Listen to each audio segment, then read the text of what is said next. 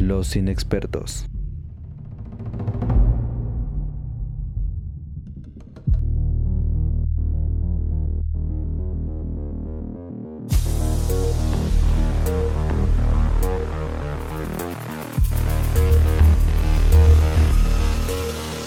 Bienvenidos amiguitos al podcast de los inexpertos, este podcast de opinión tendenciosa, medianamente objetiva y repleta de voces inexpertas que les hablarán de cine, televisión y cultura pop. Yo soy Alberto Rivera, entusiasta del cine y las promociones 2x1 y me acompaña mi amigo Gael Montiel. Hola, ¿qué tal? Yo soy Gael y en esta ocasión les vamos a hablar de un par de cosas que se han estrenado en plataformas, este, pero algo que no vi en la escaleta y te quiero preguntar, antes si viste el final de WandaVision. Eh, entre sí y no es que, ya sabes, los pendientes de la vida no me dieron para, para sentarme a ver bien, bien los episodios, pero sí, o sea, un 70% sí vi al final. Ah, ok, o sea, estabas como distraído haciendo otra cosa, Sí, sí, tuve, tuve que hacer eh, multitask, pero sí, en esencia sí lo vi. Ya, ¿y qué tal? Y... igual y sin pues, spoilers, pero así en general, ¿qué te pareció? Está bastante entretenido. Creo que, eh, digamos, ese capítulo final sí fue de un alto presupuesto. Como decía por ahí un otro crítico de, cine y televisión, el Freaky Doctor, decía, recordemos que esto es la tele o el streaming, no es cine. Y hay muchas cosas que creo que eran de presupuesto Sí, totalmente. Y que las estamos viendo ya en stream. Entonces, además de que es una señal de que no le tienen miedo a gastar mucho dinero en algo que dura nueve episodios, este, eh, digamos que es prometedor porque podríamos llegar a ver una serie de televisión larga y que al mismo tiempo no escatime en efectos especiales o no escatime en ciertas cosas. Y hasta como estrategia de Marvel Disney puede ser sumamente redituable. Ya no es como esperar todo un año por una película de dos horas, sino puedes esperar un año por nueve episodios producidos, pero finos. Entonces yo, yo me quedo con esa sensación, porque está muy caro el final. Sí, justo este creo que es como el gran momento de los madrazos que se estaba esperando y digo, como muy tradicionalmente en cualquier narrativa de, superhéroes o casi cualquiera. Eh, y sí, justo me da esa sensación de que se me olvidó que estaba viendo una serie y parecía que estaba viendo una película en la tele, ¿no? Sí tiene esos, esas cosas. Y también, no sé, me pongo a pensar como en cuánto habrá costado el pedo de cada episodio cambiar como el diseño de producción completamente Sí, o sea, sí es como una labor titánica.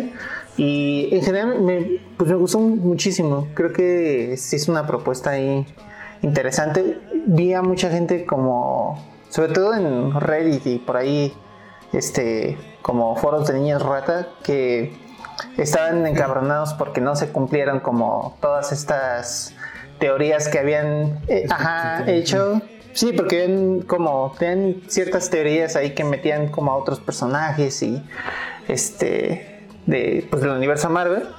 Y al parecer bueno pues más bien eh, no no fue como una cosa más este enfocada en Wanda. Como que nos sorprendieron a su estilo. Sí exacto. No, no fue fanservice sí justo creo que creo que fue como más este pues eso eh, tratar de darle más más carnita al personaje de Wanda que es un personaje súper interesante y chingón en los cómics de Marvel. Y que aquí, pues nada más habíamos visto un, muy poco de, ella, en, sobre todo en, Ultron. Eh, y pues obviamente ya en, este Infinity War, ¿no? Ya que entonces sí, sí, me gustó bastante como poder eh, ver a su personaje más, más desarrollado. Y pues también me deja como con la expectativa de a ver qué, qué pasa ahora con el universo Marvel, ¿no? Sí, de, hecho, yo lo que pensé es, al parecer en, ¿qué será? Mes, mes y medio se estrena la siguiente producción de, Disney Plus Marvel, que es este el Capitán América Falcon, una cosa así, ¿no? Winter Soldier Falcon, una onda así, que va a seguir las aventuras de los otros dos, este, ex Vengadores o Vengadores, lo que sea.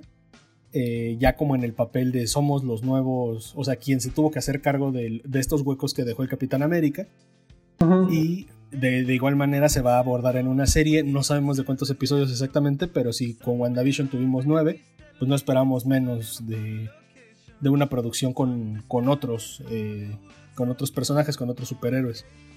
tengo bastante expectativa con esto por el formato que están manejando y como dices, sí, eh, seguramente fue un desmadre el estar eh, cambiando sets. O sea, se ve que en algún punto sí era lo mismo, lo trataban de redecorar porque era como la misma casa.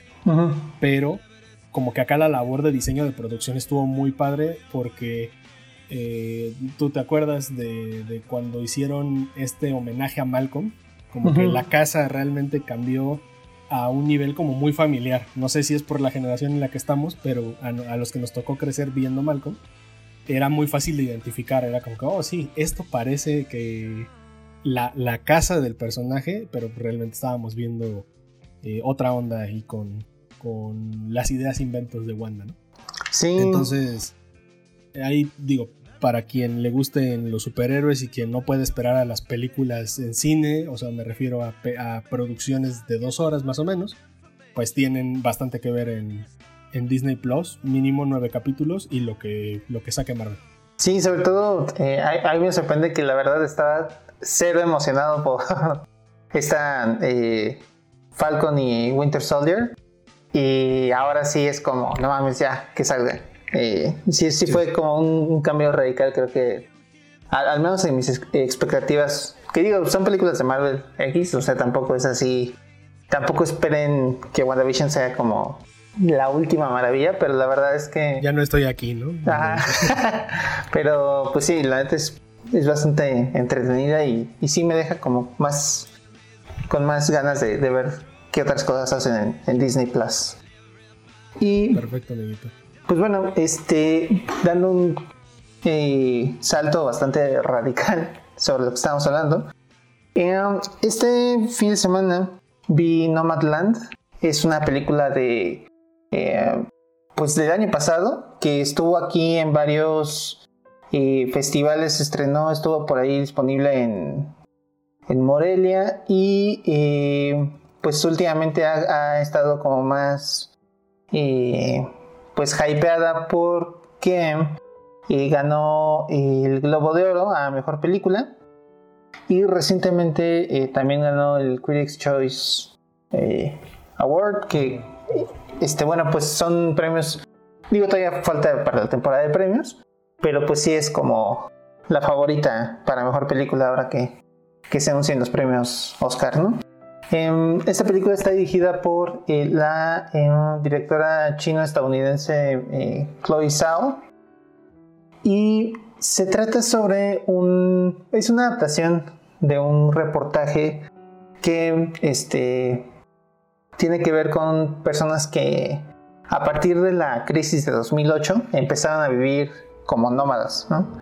Y obviamente, bueno, pues como, como saben, en la crisis de 2008 mucha gente en, Estados Unidos se quedó sin, sin casa porque la, bueno, reventó la burbuja inmobiliaria, este, mucha gente ya no pudo pagar sus hipotecas y por los efectos continuos de la crisis, este, muchos, muchas personas perdieron su hogar tuvieron que eh, adaptarse para vivir en, sus camionetas.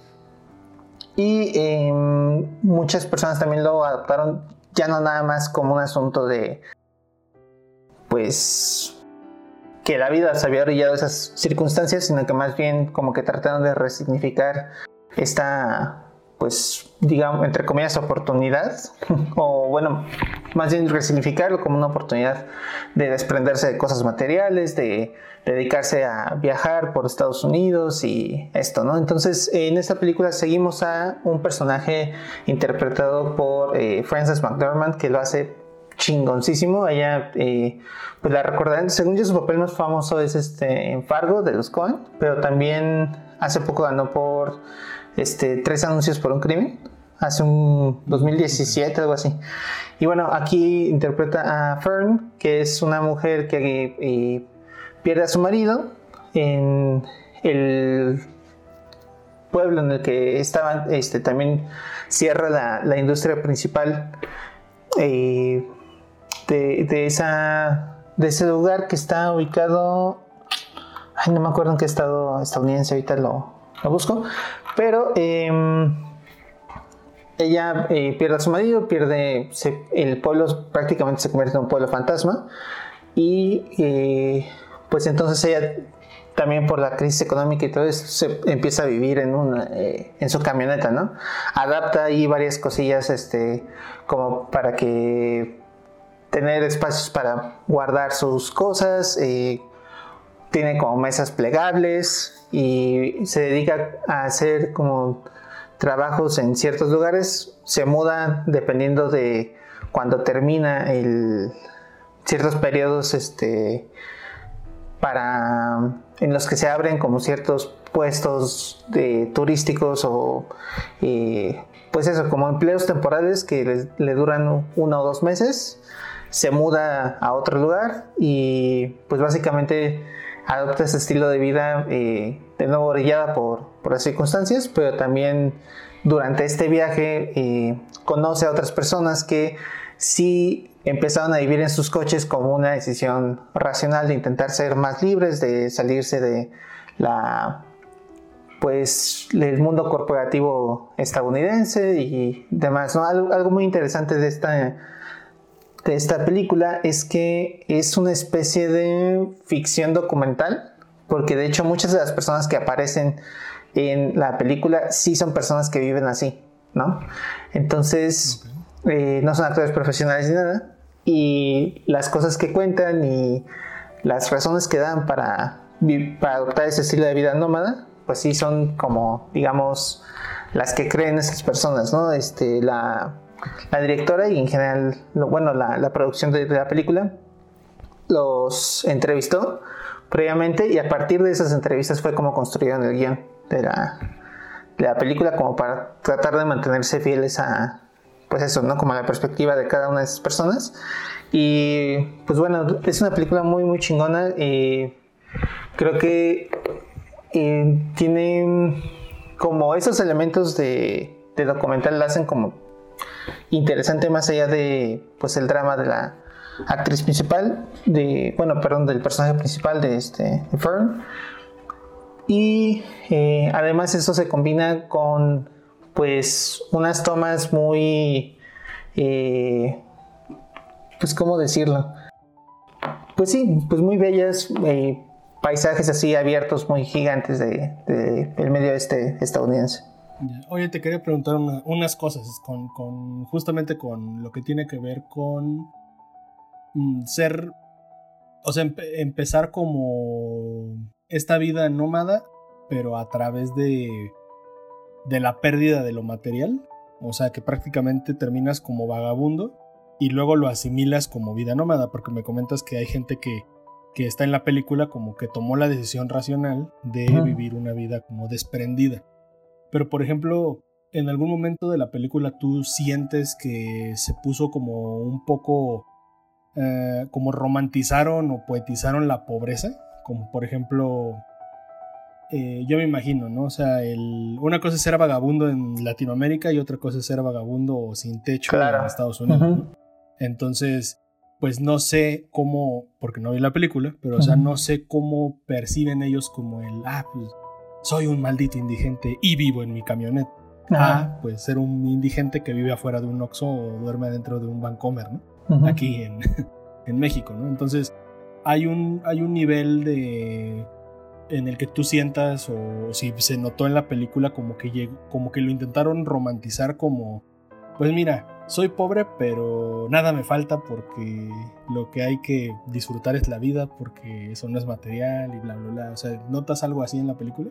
Sí, o sea, se hace muy curioso que lo, que lo menciones porque creo que es justo una de las críticas que, que yo le tendría a la película, no tanto porque lo romantice la pobreza, sino porque me parece que tiene varias oportunidades donde se desaprovecha para hablar de eso, ¿no? Hay, por ejemplo, un momento en el que un personaje tiene una emergencia médica, lo tienen que llevar a, bueno, llega al hospital, se opera y sale. Y ya, es como, pues justo, no solo la idea o la construcción social que tenemos sobre el sistema médico gringo, sino la realidad, es que es una cosa que te deja en quiebra por tener un dolor de muelas, ¿no? O sea, cualquier cosilla en, Estados Unidos que tiene que ver con el seguro médico es, pues, es un golpazo para cualquier persona, ¿no? Y ahora, tomando en cuenta que son esas personas que viven justo, eh, pues, entre comillas, al día, eh, sí me parece muy impresionante que cuando pasa esto en la película lo tratan como si nada, ¿no? Como de, ah, sí, ya salió del hospital y es como, ¿qué pedo? ¿No? Sí, eh, en, su, construcción social de cómo es una persona sin techo en, su país, o sea, no les echo la culpa de que lo vean así, porque, o sea, esa es la realidad que tienen ellos, ¿no? O sea, ellos no tienen por qué sentirse bien o sentirse mal porque los vagabundos en, en Nigeria, en, en Nambia o en Namibia o lo que tú quieras, este, son, este, viven peor que ellos, ¿no? O sea, no, necesitan decir, ay, soy, soy un vagabundo privilegiado, ¿no? O sea, no, no busco eso, sino como... Em, creo, que, creo que es muy común, creo que fue una, fue una polémica reciente de una película en la que se invertían como los roles sociales. Eh, es, mexicana, tiene como un año en la que ah, la gente rica y la gente pobre eh, como que tenían ahí un switch de que, de que tomaban el poder, como que trataban de acabar con, con la gente blanca privilegiada de, la esfera mexicana. Pero pues tiene un sesgo, ¿no? Es como de... O sea, el, el que lo hizo más o menos tendría que saber cómo funciona el sistema. Y en este lado no estoy diciendo que la, que la directora pues no se documentó, yo creo que pues sí lo, lo debió de haber hecho, pero con base en la realidad estadounidense, ¿no? Entonces, no sé si una persona mexicana o una persona latinoamericana de clase media, que no somos ni de cerca eh, económicamente lo mismo, pueda decir, ah, no, pues qué, qué gran obra de arte, porque este, refleja bastante bien lo que significa perder todo, ¿no? Porque va a tener un sesgo muy, muy diferente, ¿no? Independientemente de cómo esté construida, porque eh, hay muchas películas que no tienen nada en común con nosotros, ni social, ni, ni económico, ni nada, pues tipo El Lobo de Wall Street, yo qué rayos voy a tener en común con Jordan Belfort, ¿no? Pero, digamos, sigue siendo un tanto verosímil, ¿no? Entonces yo creo que, digo, sin haberla visto, me suena un poquito así, me suena un poquito mm. a, a que sí funciona, pero en su realidad. Y dices, qué bien, pero pues creo que sí está un poquito. Sí está muy American. pues, no sé, es, extraño. Creo que, o sea, eh, bueno, no llega como a un nivel tal cual de... No sé, no sé cómo decirlo. Creo que sí está bien o, al menos este, se intenta dar voz a justo las personas que sí perdieron todo, que como comentas, eh, ser pobre en Estados Unidos comparado con ser pobre en Latinoamérica, pues sí es una realidad muy, muy distinta. Y muchas de estas personas se ve que sí tienen donde, como un último refugio donde caer, ¿no? El personaje principal, por ejemplo, eh, tiene eh, amigos que que le ofrecen quedarse en su casa, familiares eh, y demás. Hay otros personajes que sí se sabe que tienen una casa, o al menos su familia tiene una casa donde en cualquier momento podrían eh, ir si deciden abandonar esta vida. Pero sí se trata, por ejemplo, el asunto del seguro social y de la, perdón, del seguro social, de las pensiones o los seguros de desempleo y este tipo de cosas, eh, que pues este, muchos de ellos dicen, no, lo que me de, lo que me darían por jubilarme ahorita no me serviría para nada, ¿no? Entonces prefieren seguir trabajando como en... Eh, hay una crítica muy fuerte a Amazon, por ejemplo, que, bueno, es una este, crítica, eh, pues no es tal cual la gente diciendo pinche Amazon, pero se ve como justo el tipo de condiciones en las que... Eh, contratan a sus empleados solo por un cierto tiempo como para que estén ahí em, empaquetando cosas y ya unos meses después o unas semanas después ya va, ¿no? Em, pero pues, no sé, creo que sí están esos temas. Eh, creo que puede causar en el espectador como si una, un asunto de, oye, pero es que, ¿cómo harías si se te poncha una llanta, ¿no? O, y estás en medio del desierto. ¿O qué harías si, bla, bla, ¿no? Em, pero ese tipo de cuestiones creo que finalmente están más eh, subordinadas como a la búsqueda de los personajes, como de encontrar una cosa ahí, pues no sé, ¿no? Del, hay, hay, un momento en el que eh, ella, el, Stafford hace una distinción entre ser homeless y ser houseless, ¿no? Dice, yo no soy homeless porque sí tengo un hogar, ¿no? Pero no tengo casa, ¿no? Este, Y habla un poco más como esa búsqueda de, eh, pues eso, de, de, la familia o de ciertos ideales o de ciertos sueños. Hay por ahí otro personaje que lo que quiere, sabe que tiene cáncer terminal y lo que quiere es este ir como a la naturaleza y pasar ese año no en un hospital o digamos en lugar de pasar un año en un hospital prefiere pasar tres meses viajando por Estados Unidos no como ver por última vez las cosas que vio en su infancia y ese tipo de cosas y creo que este pues el corazoncito de la película va va, por ahí eh, pero pues sí sí es este bastante interesante. Tengo muchas ganas de ver qué más hace esta eh, Chloe Zhao. sí, tiene una película anterior que se llama The Rider, que también es como una cosa documental que he tenido ganas de ver desde hace mucho. Y lo curioso es que su siguiente película es este, Los Eternals de Marvel. Ah. o sea, sí, es, un cambio súper radical. Ajá. Pero bueno, después de ver esto, la verdad sí le tengo bastante, bastante fe a lo que, a lo que puede hacer. Sí, se las recomiendo muchísimo. Pues, ¿Esta dónde, la pueden ver? Em, por ahí.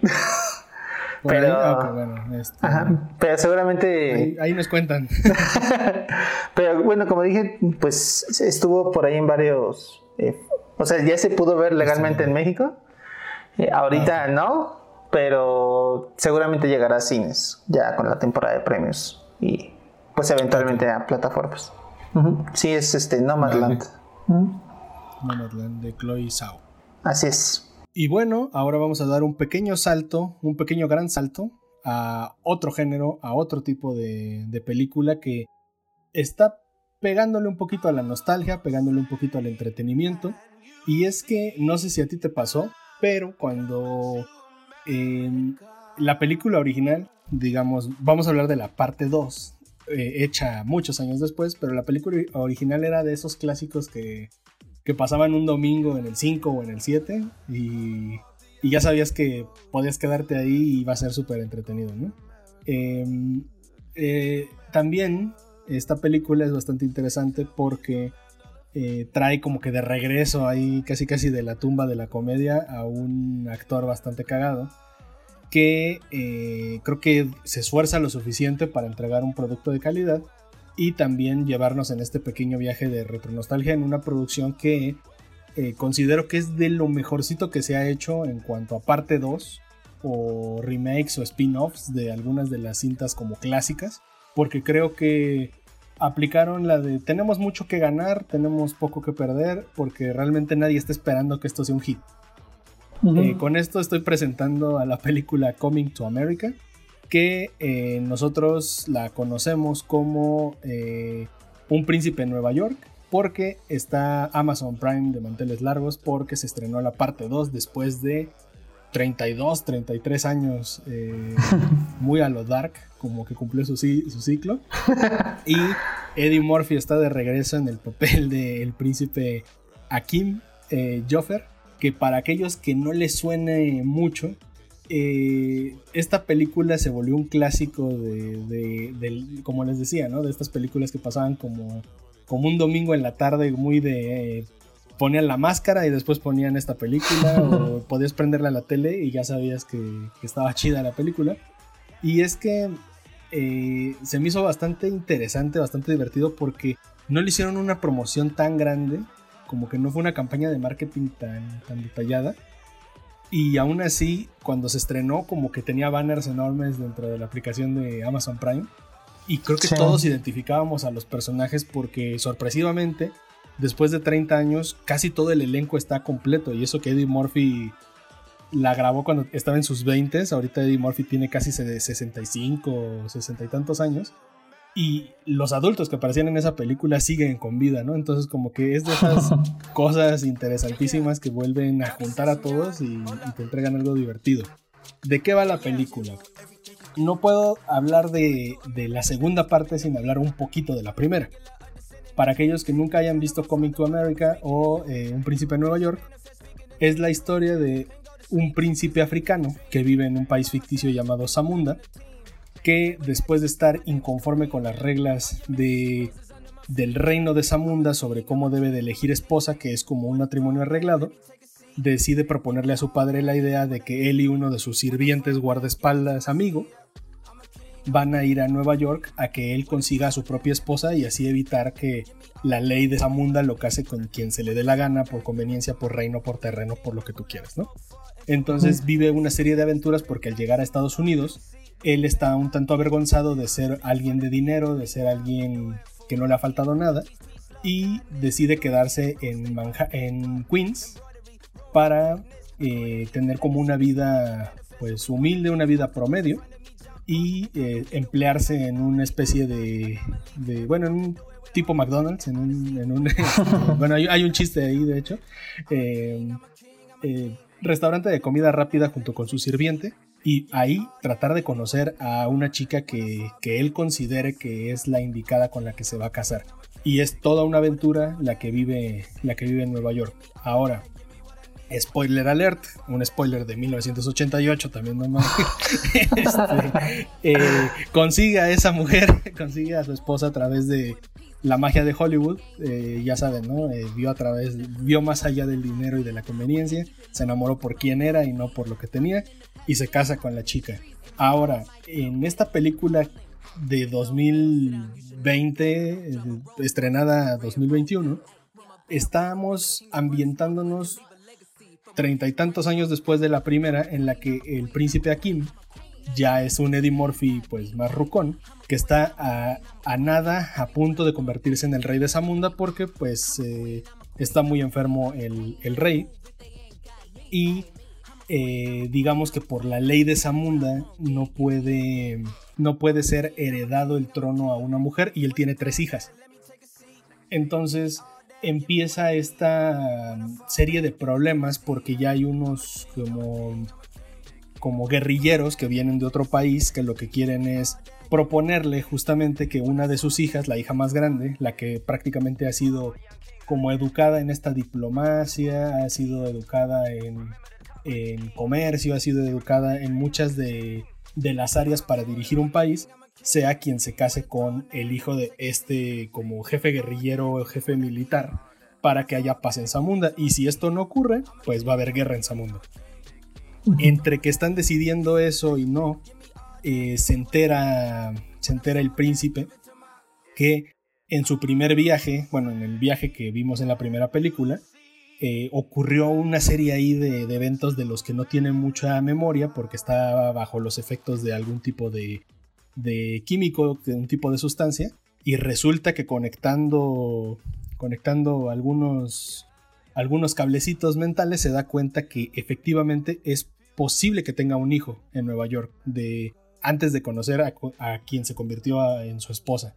Entonces, en una misión especial, viaja a Estados Unidos para buscar a ese eh, como hijo bastardo, por decirlo así, y proponerle educarlo de algún modo y que se gane el lugar para que sea para que sea el nuevo príncipe de Zamunda, que, que se case con esta chica y que los reinos tengan paz. Eso es, en esencia, de qué va la película, ¿no?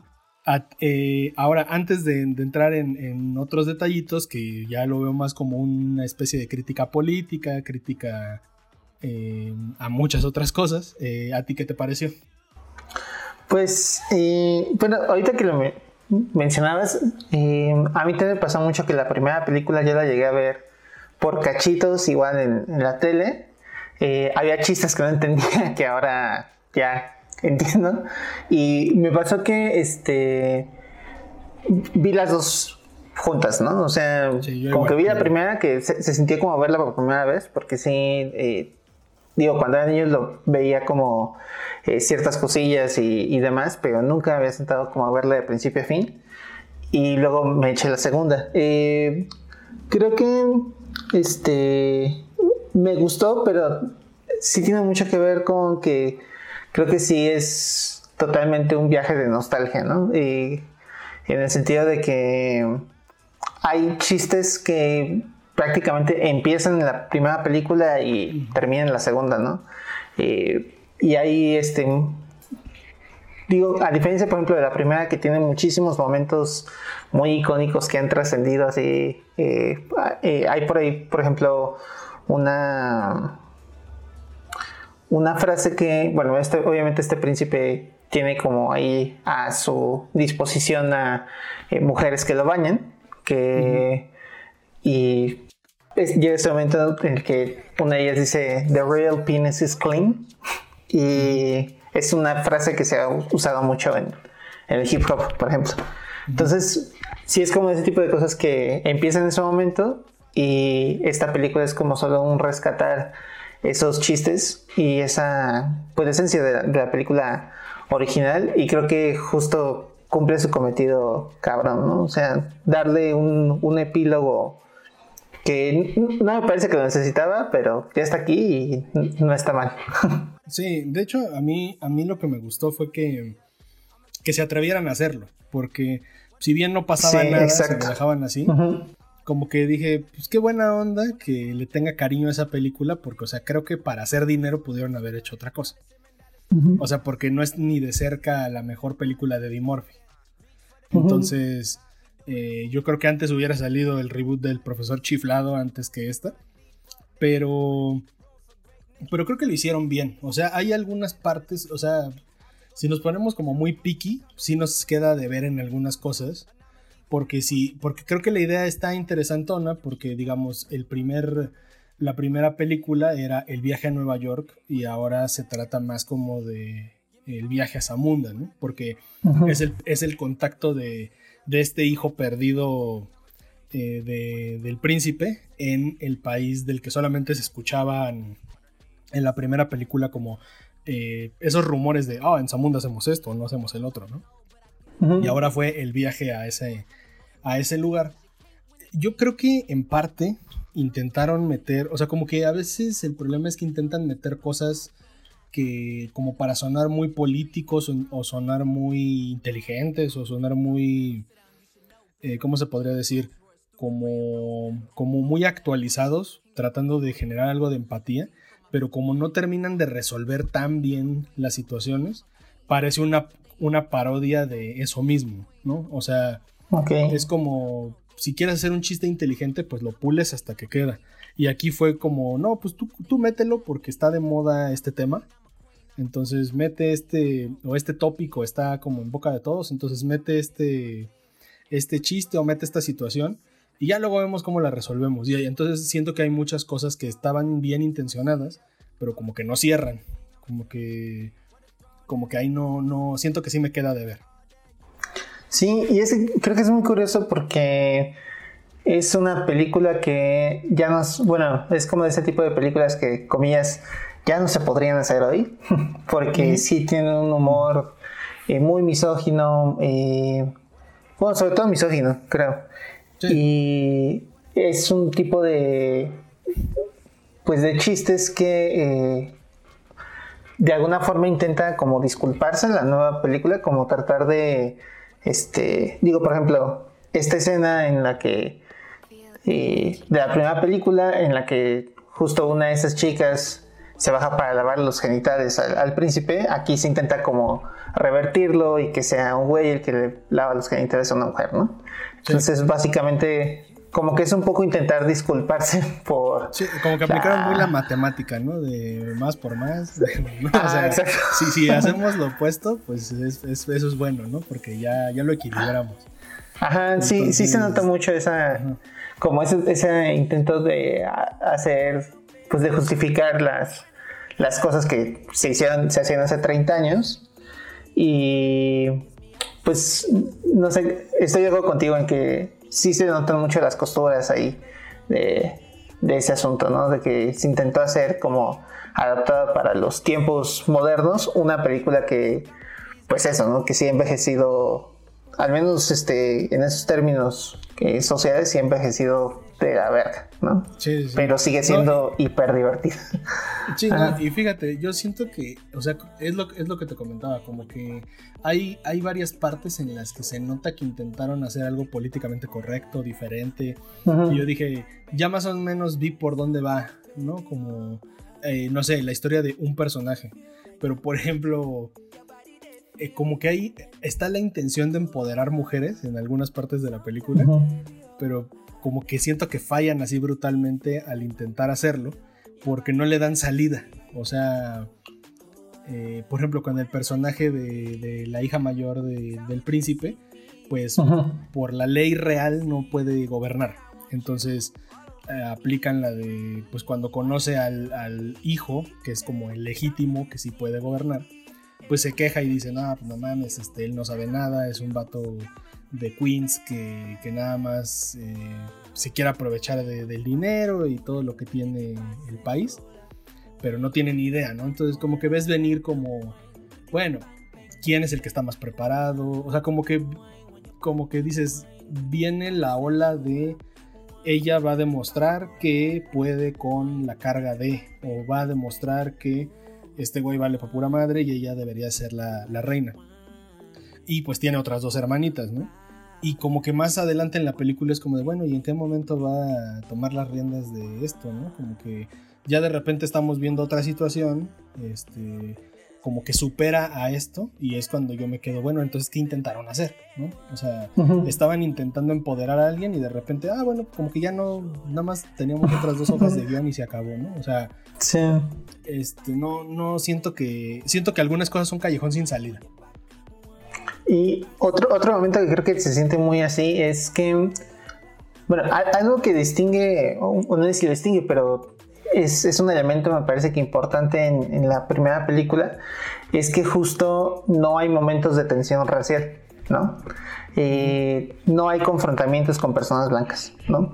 Digamos, este, hay, un texto muy chingón que leí que se los recomiendo bastante, no, recuerdo el nombre, pero va algo así como antes de Samundia, antes de Wakanda estaba Samundia, una cosa así, mm.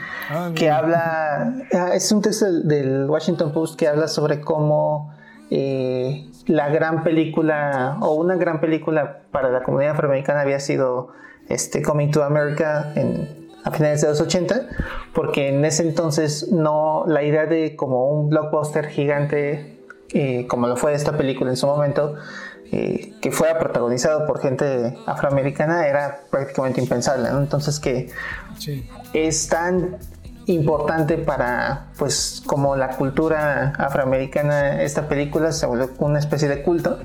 Eh, y dice que una de las cosas que quizá ayudó a, ese éxito, como ayudar como a identificarse con eh, pues la gente afro, pero que también eh, ayudó a que la gente blanca no se sintiera como resentida, fue que no había ninguna especie de confrontación racial en la película, ¿no?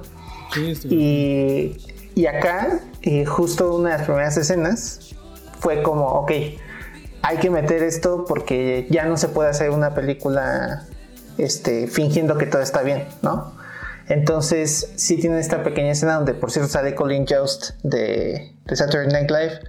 Eh, eh, y en esa escena es este el hijo bastardo eh, pidiéndole trabajo a, a, un güey blanco y este donde tienen este choque porque pues le echa en cara básicamente los privilegios que ha tenido este güey blanco y demás, ¿no? Se intentan hacer ahí chistes con ellos, perdón, se intentan hacer chistes con esta, esta situación y como dices, ¿no? Es una cosa que este, está en ese bloquecito de dos minutos y fue como, ok, ya cumplimos esa cuota, lo que sigue.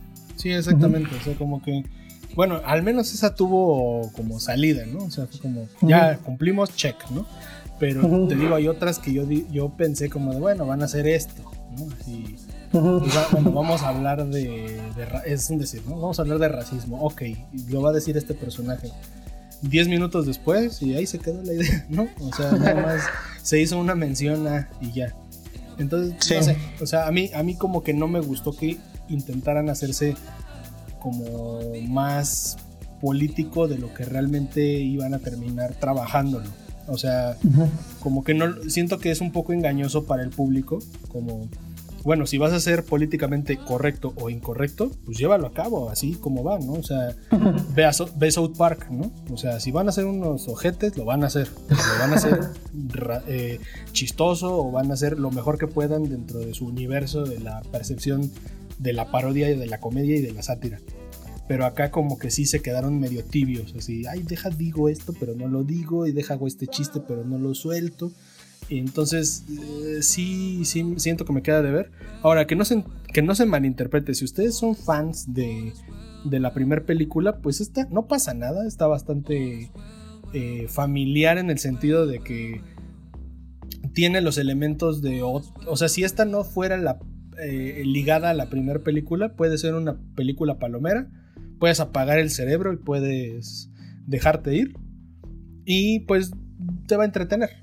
O sea, también no, no pensemos, ay, como no fue este, políticamente correcta, no fue disruptiva, no fue nada de esto, pues este, está mal, ¿no? O sea, creo, que, creo que cumple, y eso es algo que dije al inicio y, lo, sostengo, es que eh, pocas películas eh, de reboot, de parte 2, después de muchos años o algo así, llegan a ser como que se llegan a ver frescas. ¿no? Por lo regular le cambian algo, ya se murió un personaje, este, modificaron el origen de algo de la primera película y como que se va al traste.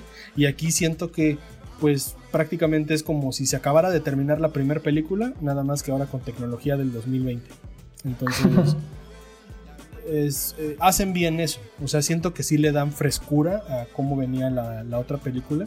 Pero por lo demás, siento que se la intentaron dar de muy listos y nomás no conectaron nada sí, pues este, yo, lo que les recomendaría es que creo que no hay motivo para, o sea, si van a ver la, segunda, este, quiere decir que, pues bueno, más bien, si tienen Amazon Prime y quieren ver la segunda, vean primero la primera, porque creo que no hay motivo como para que se la salten, porque la segunda es prácticamente una, pues eso, ¿no? Como un solo revivir los chistes de la primera, intentar actualizarlos, como ya ya dijimos. Y si les gusta mucho la primera, les va a gustar la, segunda hasta ahí. Pero sí, sin duda es como. Pues sí, es una de esas películas de, culto que creo que, si bien a lo mejor este, en sus. Eh, muchos de sus chistes han envejecido muy mal, sigue siendo súper divertida. Bueno, pues tengan mente abierta. Bueno, bueno, ya. Eso fue eh, Coming to America, Un Príncipe de Nueva York 2, la pueden ver en Amazon Prime. Y vamos a dar un salto hacia la derecha, hacia otro servicio de streaming que creo que este año va a ser un madrazo. Creo que este año, este, nada más viendo los trailers de, de, la biblioteca que está armando, ya se, se, puede divisar que próximamente, este año, como les comento, Apple TV Plus va a convertirse en, en un competidor para Globos de Oro, en un competidor para Oscars, en un competidor para otro tipo de premios, porque está gastándose un varo en hacer cosas que no nada más van en tendencia, sino está empezando a fichar actores, a, estudios, a directores que, que, están ahí pesadones. Entonces, entre las tantas cosas que tenían eh, de estreno en, este tiempo y que está, están promocionando bastante fuerte, está eh, un documental que me gustó, que me gustó bastante sobre eh, Billie Eilish, que igual y si no le suena es porque es una, es una artista muy joven, que incluso ya ni siquiera entra en la categoría de millennial ni nada de eso. Es una chica de 19 años actualmente y que este documental habla de eh, su primer disco, el proceso de su primer disco, su primera gira y como su contacto con el estrellato a un nivel que no se veía yo creo que desde Justin Bieber. Digamos que es la en cuanto a fama va a ser la nueva Justin Bieber, pero lo va a superar muy, muy, muy posiblemente, si no es que ya lo hizo. Este, por, simplemente por la época que estamos viviendo de viralidad y de redes. Todavía creo que a Justin le pasó la transición de, redes sociales. Ella ya nació en redes sociales y eh, presenta, presentan un, documental bastante interesante que se llama eh, The World's a Little Blurry, que es más o menos como El mundo es un poco borroso, eh, un tanto en alusión a que esta, esta chica, esta artista, no tiene tanta, ahora sí que como antónimo, ¿no? Como que no tiene tanta claridad en, muchas cosas, en cómo llevar su carrera, en cómo llevar su vida, simplemente le gusta cantar y eh, como que parece que siempre está un tanto trastornada, está un tanto depresiva y viene bastante mm, acompañado de este sentimiento de la juventud de, estos años, principalmente la gente que es de menos de 20 años hoy en 2021. Y eh, se me hace súper chido, a pesar de que es un documental muy largo, dura 2 horas 20 eh, se me hace bastante padre porque, digamos, yo que no escucho su música, salvo algunos hits que me fui enterando que eran de ella, eh, digo, la canción más famosa de Bad Guy, que creo que llegó a todos lados. Sí. Eh, es como su carta de presentación, es el, hit que, que, no planearon crear. Y, digamos, está súper curioso cómo todo está documentado cuando no está en HD o no está en 4K. Es que simplemente lo grabaron con GoPro o con el celular. Pero verdaderamente se comprometieron estos tipos a grabar todo lo que más pudieron sobre el proceso creativo de esta chica. Porque ella compone eh, junto con su hermano, que se llama Phineas, que bueno, yo le calculo unos 10 años más que Billy. Y que están en la casa de sus papás, en un barrio que se ve poquito más pobre que de clase media, se ve un tanto como lo que dirían ellos la clase trabajadora, y compone en su cuarto. Su hermano tiene instrumentos ahí eh, pues un tanto sencillos y todo el disco, todo el disco que le dio 6 Grammys, está compuesto en su casa y en habitaciones de hotel.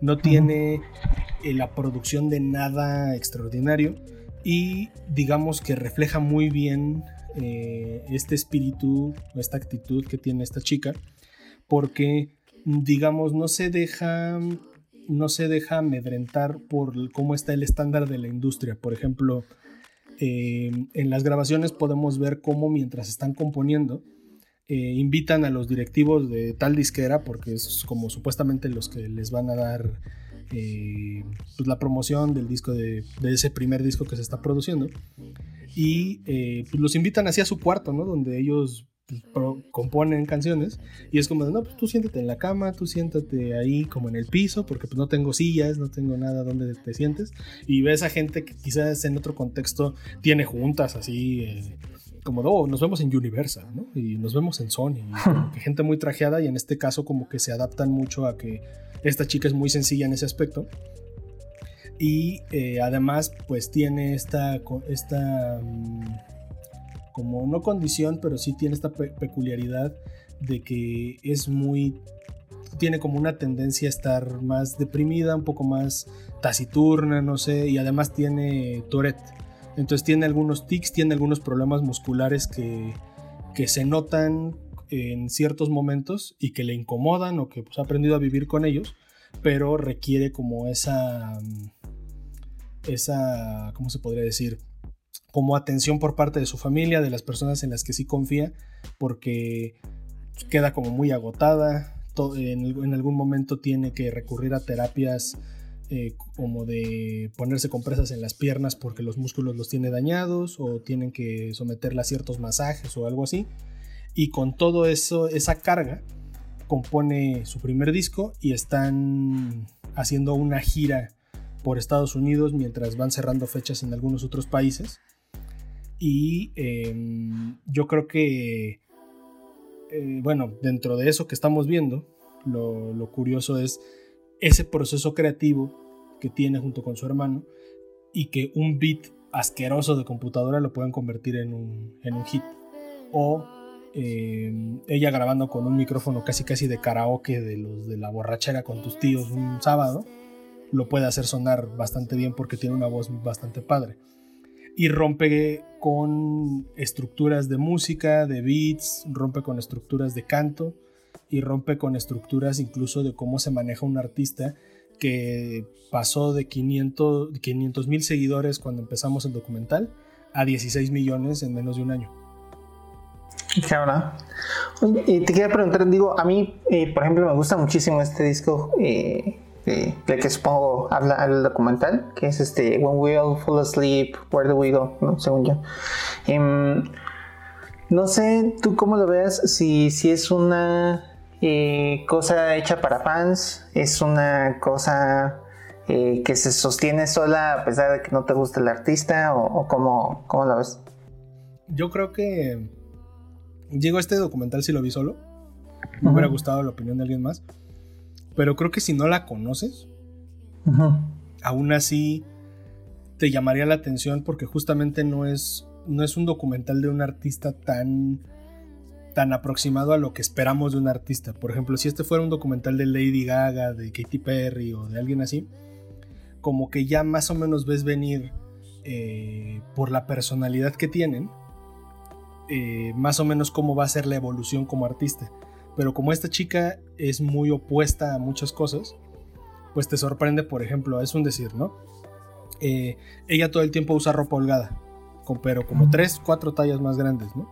Porque está muy en contra de que se, que se sexualice su, imagen y no le gusta que, que el cómo esté vestida por, eh, digamos, o sea, que se queden viendo su cuerpo por encima de lo que ella representa como, como artista, ¿no? Entonces, además de que se siente cómoda con el estilo, eh, creo que es un mensaje muy distinto a por ejemplo, cuando hay una alfombra roja y lo que están haciendo es, ay, qué vestido y qué diseñador y qué esto, ¿no?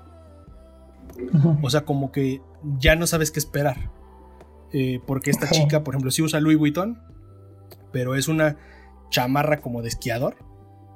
Tiene el pelo verde y unas botas enormes, ¿no? Entonces no es gaga intentando llamar la atención o es, no es gaga tratando de ser alternativa con un vestido de carne, sino es una chica que se viste como se le da la gana le habla a la gente como se le da la gana, se enoja cuando se rompen ciertas reglas que ya habían acordado solamente porque tiene que ser buen artista, que incluso llega a tener roces con sus papás porque los, la, acompañan a la gira. Y por ejemplo, hay un, hay un momento en el que ella termina un concierto y le piden que, que vaya a saludar a fans, como de un tipo meet and greet. Entonces va, los saluda y dice, bueno, ya me voy y se enoja bastante porque cuando ella se empieza a retirar y como que todos así, no, pero falta, faltan personas, ¿no? Y dice ella, habíamos quedado que era un grupo y justamente cuando termino de tomarme las primeras fotos veo que otro güey le señala a uno de seguridad que pasa el siguiente grupo. Entonces dice, ah. ustedes no habían quedado en eso, ¿no? Entonces no lo respetan. Y la mamá así como de, no, pero pues ellos son los que te dan de comer, ¿no? Ellos son tus fans, ellos son no sé qué y dice, bueno, pero ¿de dónde están saliendo estas personas? ¿no? ¿Están vendiendo boletos o están vendiendo la experiencia o, qué les hizo pensar que, yo estoy como a disposición de, la gente? ¿no? Y te digo, eh, como que estamos acostumbrados a ver al artista como, ah, hizo berrinche o no salió a tiempo, no hizo esto, ¿no? O sea, como que un poco el payaso es el artista. Y acá es como tú te das cuenta cuando estás haciendo gira de medios lo que le preguntan los locutores como casi casi como esta, esta polémica al estilo Ariana Grande cuando le preguntaron por un güey en lugar de preguntarle por ella y pues despedazó al locutor, ¿no? Acá no pasa algo tan, tan de choque, pero sí te das cuenta que no es que la tomen con pincitas, ¿no? Como que más bien se están replanteando cómo hablarle porque ella no responde a lo mismo que otros artistas. Ya. Sí, de entrada sí me suena, o sea, como que sí suena chingón que no, tienen miedo, o bueno, ya, ya me dirías tú, como a mostrar el lado oscuro, ¿no? De, de, de Billie Eilish, ¿no? Em, a lo mejor, es que yo tengo ahorita la referencia más reciente, este, que tengo de algo similar, es el documental de Blackpink que está en Netflix, que pues es este grupo de, chicas coreanas y la forma en la es básicamente como si fuera un comercialote, ¿no? El, documental de, en el que todo el tiempo están ellas sonrientes y felices y hablan un poco de su vida, pero no mucho, y como para mostrar que sí tienen este corazón y sentimientos y esto, pero sí se, nota mucho como ese, pues, esa intención de mantenerlos en control o de mantenerlas ellas en, control su imagen todo el tiempo, ¿no? Y acá por lo que me cuentas, sí se me hace interesante que muestren, pues, esos otros lados menos como menos favorecedores, ¿no? Sí. No, y por ejemplo, hay algunas partes chidas porque, o sea, a veces tú puedes pensar, ay, pues sí, ella es libre y es única y su mamá de repente como que se le va la onda y su mamá quiere que responda como un artista como promedio, ¿no? Pero también de repente su mamá le hace darse cuenta que, por ejemplo, ella es fan de Justin Bieber muy cabrón, ella lo dice, incluso muestra un video en una en un programa de radio al que la invitan, o sea, se lo muestra a los otros locutores y es ella de 12 años grabándose así como en modo selfie y está diciendo como que está muy enojada. Y digo, está, está hasta tierno el, momento, ¿no? Porque dice que está muy enojada porque ama tanto a Justin Bieber que tiene miedo de no poder amar a nadie más como ama a Justin Bieber. ¿no? Entonces este, dice que se azotaba así en la almohada, ¿no? De que no sabía, o sea, odiaba amar a Justin Bieber, ¿no? Y más adelante eh, le hablan por teléfono ya durante la grabación del disco porque ya salió Bad Guy como sencillo y Justin Bieber quiere colaborar con ella. Entonces digamos que ese primer contacto de que Justin Bieber le mandó un DM por Instagram la pone loca, ¿no? Y está grabado así como en... Eh, pues por, lo, por el documental de cómo, cómo reacciona ante Justin Bieber mandándole un DM de quiero hacer un remix de tu canción. Y luego, más adelante, ya durante la gira, porque hay, hay un momento muy especial de su, de su participación en el Festival de Coachella, en el que Justin Bieber como que se hace el, el güey y como que llega y la sorprende así como que, ah, por fin nos conocemos, ¿no? Y esa morra como que se, se friquea, ¿no? Como que queda muy, muy impresionada y como que al inicio no sabe cómo actuar, ¿no? Hasta que ya la abraza Justin y ella no deja de llorar, ¿no?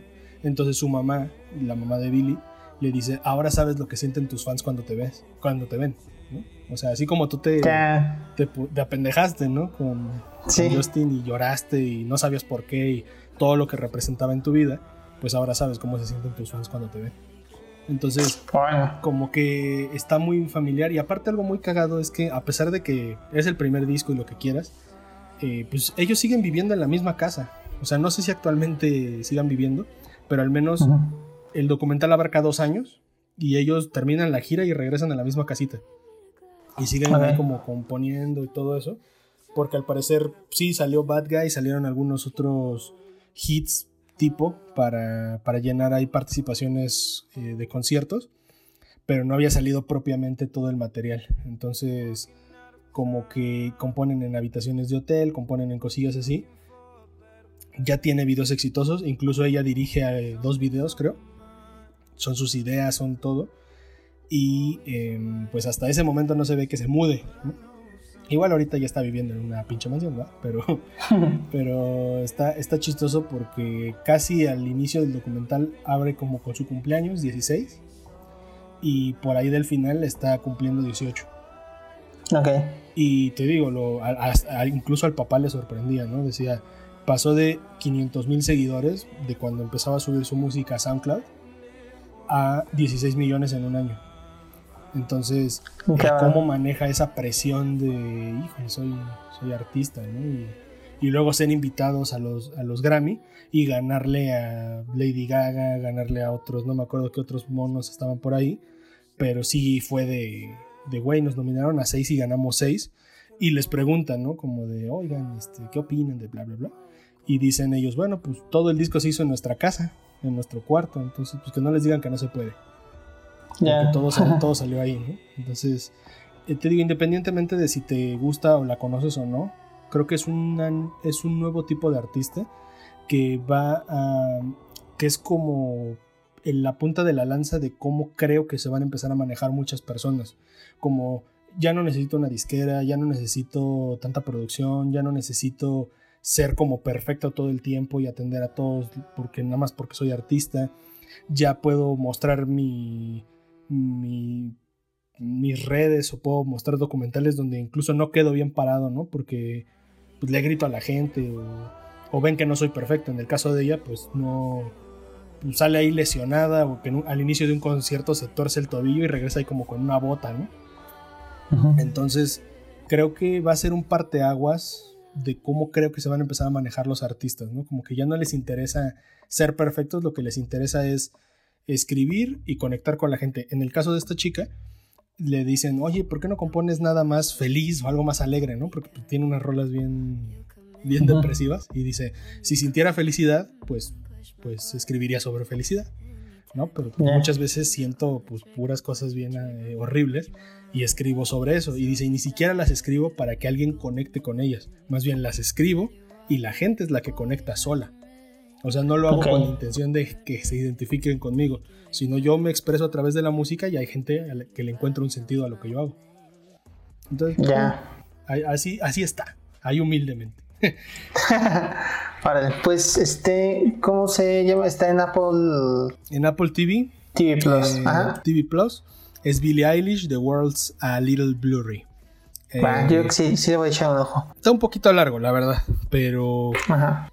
Pero si puedes aventarte una mitad y luego otra mitad en otro ratito sin ningún sí, mientras lavas los tres o planchas. Sí, sí, sin ningún problema. Te digo, eh, chequen el proceso creativo. Realmente, aquellos que, que, trabajan con su creatividad, más allá de estas tareas un tanto cuadradas y repetitivas, les va a dar un poquito de esa inspiración que creo que muchos necesitamos de que no necesitas la gran casa, no necesitas la gran computadora, no necesitas nada más que simplemente ponerte a hacerlo y si tienes talento chido y si no pues desarrollalo, pero pues estos tipos lo hicieron en su casa, ¿no? O sea, y hay beats horribles que se ve el garage band de fondo ahí en, en la Mac y lo hacen sonar bien. Entonces, es una invitación, ¿no? A que lo intenten con lo que tienen. Ah, qué chingón. Vale, bueno, pues creo que, con eso llegamos al final. Eh, solo les recordamos que el podcast de los inexpertos cuenta con la producción de esta de podcast con Itzayana Torres, Carlos Minguela, las personas que hacen posible este material, y también que pueden escucharnos todos los miércoles a partir de las 6 pm. Vamos a estar compartiendo este podcast a través de Spotify, Apple Music, así como Anchor. Muchas gracias por escucharnos y acá estamos la próxima semana. Vale, hasta luego. Hasta luego. Bye.